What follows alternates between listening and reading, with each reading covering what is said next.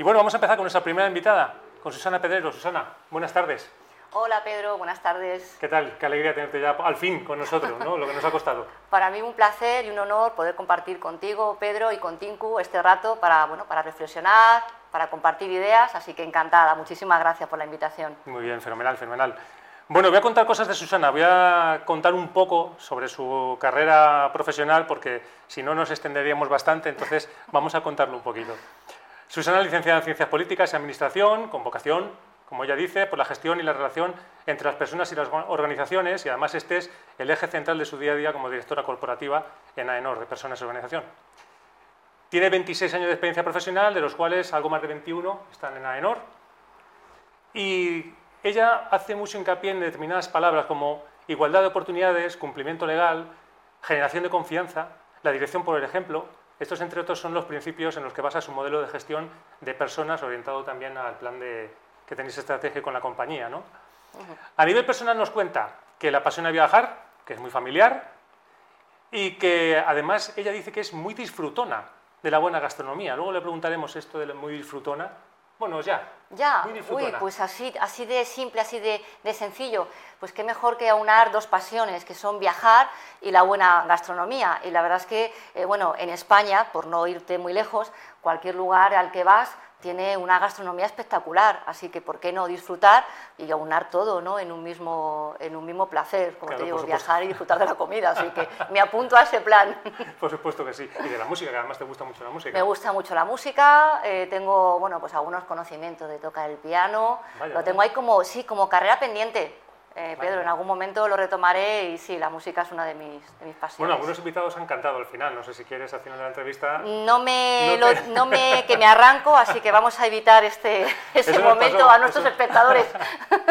Eso nos pasó con una invitada que se arrancó y además todo estuvo fenomenal. Así, si, te apetece, no te Bueno, tenemos tiempo, ya veremos, ya veremos.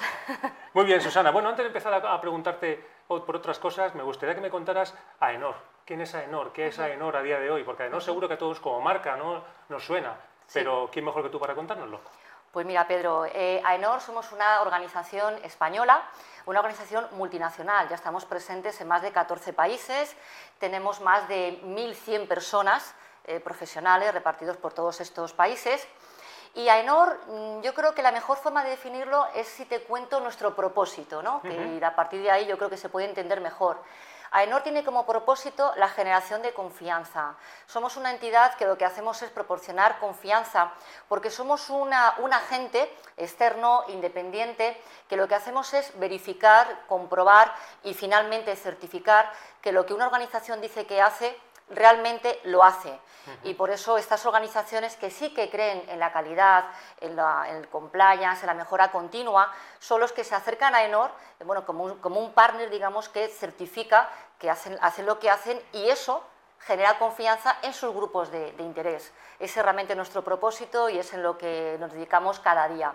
Qué bueno, qué bueno, sí, de demostrar la integridad corporativa, ¿no? De hacer lo que, cumplir con lo que dices. Efectivamente, eh, porque bueno, hoy en día sabes que hay mucha, bueno, pues mucha literatura, mucha, mucha escritura, muchas noticias, pero al final, bueno, pues que un tercero independiente, que eso es muy importante, diga y realmente diga que, que y verifique que haces y, lo haces como lo dices, pues yo creo que eso, bueno, pues da un valor añadido a nuestros clientes. Muy bien, fenomenal, fenomenal. Bueno, pues mira, tenemos ya una idea mucho más amplia de lo que, de lo que hacéis, ¿no? Y sobre todo ese propósito me ha encantado, como, como, lo has, como lo has contado. Bueno, ¿y qué es para ti el mentoring? Susana, ahora que estamos en un programa de mentoring, sí, ¿verdad? ¿qué es para ti? Pues mira, Pedro, para mí el mentoring es eh, bueno, pues, eh, que una persona con una, un bagaje profesional, con un seniority, presta de una forma generosa, porque realmente es entregar ¿no? todo ese conocimiento, para orientar a una persona que, cree o considera que tiene que, seguir creciendo profesionalmente e incluso personalmente. Yo creo que al final eh, lo, que un mentor consigue es eh, llevarte a conocer cuáles son tus límites, sobre todo para identificar si esos límites o esas barreras son eh, autoimpuestas, son bueno, pues fruto de inseguridades, de miedos y muchas veces incluso para descubrir ese terrible síndrome del, impostor. Mm. Yo creo que un, mentor te puede llevar a ese camino y me parece que es, una, que es una función, que luego si quieres podemos profundizar, pero que es una función que tiene que desarrollar cualquier eh, persona que ejerza un rol de gestión de personas en cualquier organización. Además me comentabas antes que habéis incluso colaborado en un proyecto de mentoring, ¿no? Pues mira, sí, la verdad es que, bueno, pues hace escasamente unos días, hace una semana eh, más o menos, bueno, pues hemos certificado, en este caso a una entidad, a CaixaBank, con la primera entidad que, bueno, que ha certificado su modelo de mentoring. Es decir, lo que han hecho es formalizar en su organización todo este procedimiento de, bueno, pues de conversación, de escucha, de seguimiento, de detectar ese talento, esas capacidades y cómo eso se formaliza, porque al final lo que se queda en una presentación, eh, vale, está muy bien, pero no, no. Luego eso implantarlo como una, una forma de gestionar personas, eso es importantísimo y sobre todo en este caso que un tercero como es AENOR ha verificado que efectivamente que es un, es un proceso que se formaliza y que se ejecuta con todo lo que con KPIs, con seguimiento, que mejora continua, así que las organizaciones ahí también tienen un camino muy importante ¿no? que explorar, porque seguramente muchas de las que nos están escuchando, muchas entidades quizá ya lo hacen, ¿no? Y bueno, pues necesitamos herramientas, ¿no? Para también eh, poner en valor todas las cosas que hacemos, así que bueno, pues es una, una primicia, ¿no? Que realmente se, ha, se ha lanzado hace una semana aproximadamente. Qué bueno, sí, la importancia de la certificación. En la red de mentoring de España también hacemos programas, impartimos programas de certificación de mentores organizacionales y mentores de, emprendimiento.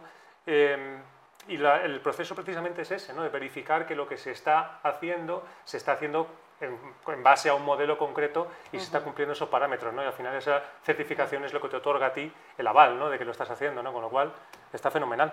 Muy bien. Eh, según esto, Susana, ¿tú consideras que el mentoring cabe en todas las organizaciones?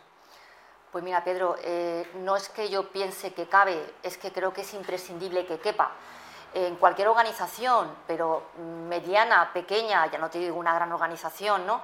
Eh, tiene seguro personas que ocupan un rol entre cuyas funciones diferentes está el gestionar un equipo de, personas. Ahí tiene que haber una labor de mentoring y que incluso de, manera informal seguramente que ya se realiza, pero creo que es imprescindible formalizarlo. Formalizarlo en cuanto que haya una metodología implantada en una organización.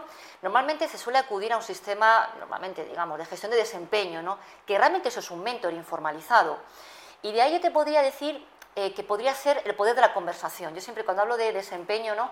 y cuando intento explicar, bueno, pues en mi experiencia, pues cómo puedes hacer para sacar el mayor, eh, mayor rendimiento ¿no? de esa conversación de desempeño, es centrarte en la potencia de la conversación, en la escucha activa. Eso es al final es hacer mentoring. Tienes que tener esa conversación con esa persona de tu equipo, que no, no dudes que va a tener muchas expectativas sobre ese momento importante y tiene que entender y percibir que hay una escucha y que de una forma honesta se hace un intercambio de conversación. Y además tú como responsable tienes la obligación de darle ese feedback, ese input, tanto en aspectos positivos para reforzarlos y no perderlos de vista, como en áreas de mejora. Y luego también que de esa conversación haya un plan de acción también hablamos de mentoring, es decir, no antes se queda en la conversación. Hay un compromiso entre la persona y el responsable en el cual hemos identificado incluso conjuntamente áreas de mejora, vamos a ver qué acciones vamos a poner en marcha.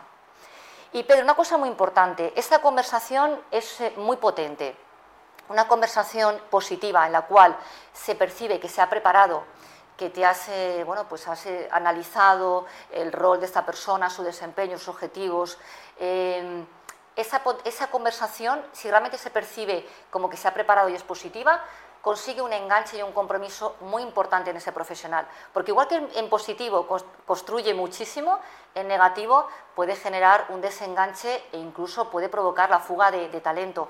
Así que la conversación, desempeño, mentoring, no es que crea que puede caber, es que me parece imprescindible en cualquier organización, que no cabe duda que en todas hay personas Qué bien, qué bien, pues sí, te lo agradezco muchísimo porque es el mensaje que estamos nosotros dando siempre, entonces así vemos que, que, lo cuente otra persona, un experto como tú, pues está muy bien. Además, efectivamente, hablabas de conversaciones, de escucha, de preguntas, de feedback, todo que son competencias que hay que desarrollar si queremos también que esas personas ayuden a otras a desarrollar nuevas competencias a su vez, ¿no? ¿Qué les dirías a esas personas? Porque nosotros es el mensaje también que lanzamos a los managers, no solamente a los nuevos, muchas veces la gente piensa que son las personas que están en un cargo de, con trabajo de, de, personas, ¿no? con gestión de personas, y nos dicen, no, es que claro, soy nuevo. Digo, no, no, si no es cuestión de que seas nuevo, si hay personas que llevan mucho tiempo trabajando con equipos y no se meten en profundidad ¿no? en estas conversaciones. Yo sé que, sé que a ti te apasiona el tema de las conversaciones y las relaciones. ¿Qué les dirías a ellos para que les sirva de, no sé, de inspiración, vamos a decir? Por no pues decir otra cosa más, más, más, fuerte. Eh, pues mira, eh, sin duda hay que con valentía con humildad, pero sobre todo considero que con honestidad. Toda persona de tu equipo merece un momento de valor, un momento eh, preparado, un momento de conversación. Eh, no rehuyas esa conversación. Tú que eres una persona que tienes unos, eh, bueno, pues un equipo con unos objetivos, puede ser de ventas, de seguimiento, de procesos, pero para conseguir los objetivos de, tu equipo tienes que inspirar a esas personas. Entonces, de una forma honesta, debes ser capaz de transmitir eh, lo que piensas, siempre un lenguaje constructivo, pero no rehuyas el feedback negativo. Sería deshonesto no decirle a una persona, pues mira, lo que espero de ti es esto, y ahora mismo no lo estás cumpliendo por estos puntos en concreto. Eh, fundamental, eh, yo diría como titulares, humildad, honestidad, sinceridad y generosidad para la ayuda.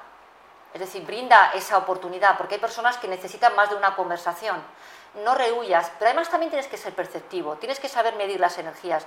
Hay personas, lo que digo, que necesitan más contacto con su manager no pasa nada, es decir, lo necesitan, que a veces se resuelve con un café rápido, y otras personas que son más independientes. Tienes también que ajustar tu modelo de liderazgo en cuanto a esta cercanía de mentoring, porque hay personas que te lo demandan más y personas que te lo demandan menos. Pero en cualquier caso, con un sistema eh, formalizado, no rehuyas esos mínimos de tiempos que tienes que dedicar a las personas. Lo que pasa es que tú lo cuentas con esa claridad, con esa tranquilidad, además se nota que lo vives, ¿no? se nota que lo crees.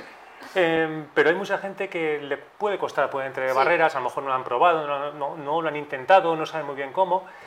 Claro, nosotros ahí decimos, oye, eh, la solución para todo esto es buscar un mentor.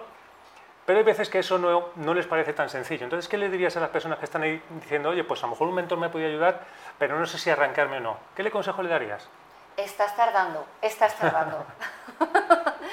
Pedro, tal y como te comenté, pues mira, eh, por no hablar de nadie más, te comento un poquito mi, historia personal. Yo hace aproximadamente como unos seis años en mi carrera profesional hubo un punto de inflexión. En AENOR hubo un cambio de dirección general, de CEO, entró un nuevo CEO en la, compañía, con un reto importantísimo que era eh, transformar la compañía de una compañía que éramos una asociación a ser una compañía mercantil. Eso significa una transformación cultural, una transformación de los procesos, una transformación profundísima. Claro, y yo eh, realmente dije, uy, esto es un reto, em, yo me, quiero apuntar, que me apetece un montón este reto. Y yo consideraba que yo tenía, tenía áreas de, mejora, Pedro, sinceramente. Yo veía que eran retos muy importantes y yo no me los quería perder. Y no iba a, tener no iba a dejar la oportunidad de que se perdieran, yo tenía que hacer algo. Y yo me lo planteé, lo hablé con mi CEO y le comenté, mira, yo necesito un mentor y le sorprendió y me dijo, ah, pero yo no te lo, yo no lo digo, es que es una cosa para mí, porque yo creo que tengo barreras y tengo que identificar si son barreras autoimpuestas, inseguridades eh, autoimpuestas, eh, sesgos que yo me he puesto y quiero que alguien me lo rete y vamos a ver si yo soy capaz de, bueno, pues de superar esos límites que quizá yo me he autoimpuesto. La experiencia no pudo ser más positiva. Eh, tuve seis meses esa, esa experiencia y la recomiendo siempre y además con total transparencia, claro que sí, yo pedí ayuda, orientación y, bueno, la experiencia súper positiva. Así que animo a todos nuestros espectadores a que busquen esa orientación profesional si consideran que pueden dar saltos o escalones y no sabes muy bien cómo planteártelo, ¿no? Pues y qué bonito además tener campo de mejora, ¿no? No sé... Es que siempre, además, Pedro, yo creo que es que aunque ocupemos puestos directivos, eh, como en este caso podemos ser nosotros, eh, me, da, me da exactamente igual. En cualquier momento de tu carrera profesional eh, aquellas personas que tienen esa ambición de crecimiento profesional, que también tienes que necesitarlo, tienes que quererlo, pero si lo tienes esa ambición profesional y consideras que hay ciertas limitaciones que no tienen tanto que ver con capacidades técnicas, que eso es leer y estudiar, sino con otro tipo de capacidades, qué mejor que alguien con más experiencia que tú te oriente, te rete y llegues a, nuevas conclusiones. Claro Me parece una experiencia Más alguien, alguien, dijo una vez que si todos fuéramos nuestra mejor versión, no habría héroes, ¿no? Tenéis que buscar una referencia, ¿no? Entonces, seguro que no somos héroes, ¿no? nos, queda, nos queda campo de mejora y sobre todo, pues mm, apoyarte en otras personas que hayan tenido toda esa bagaje ya, toda esa experiencia, que te la puedan transmitir, pues yo creo que es un lujo, ¿no? También, también que, te, que te compartan contigo, que te enseñen, que te ayuden, que, te apoyen, ¿no?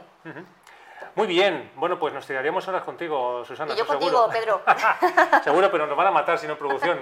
Pero antes de terminar, una cosa, siempre pedimos a los invitados que nos dejen una cita, un comentario, una canción, algo que inspire a otras personas a esto que decíamos, ese proceso de mejora, ese proceso de lánzate, de no, no te quedes ahí pensando. Pues venga, ¿cuál sería tu cita, tu frase, tu Venga, comentario? pues, a ver, yo diría, debes ser valiente para mostrarte vulnerable. Para mí no hay nada más importante, más admirable que una persona que muestra su vulnerabilidad a la hora de demostrar que no conoce un asunto, que no conoce un tema y que es capaz de preguntar o de pedir ayuda. Eh, si no, no, no creceríamos. Así que muéstrate vulnerable y sigue creciendo. Muy bien, fantástico, fantástico, seguir creciendo. Muchísimas gracias, Susana. A ti, Pedro, un placer, muchas Un placer. gracias.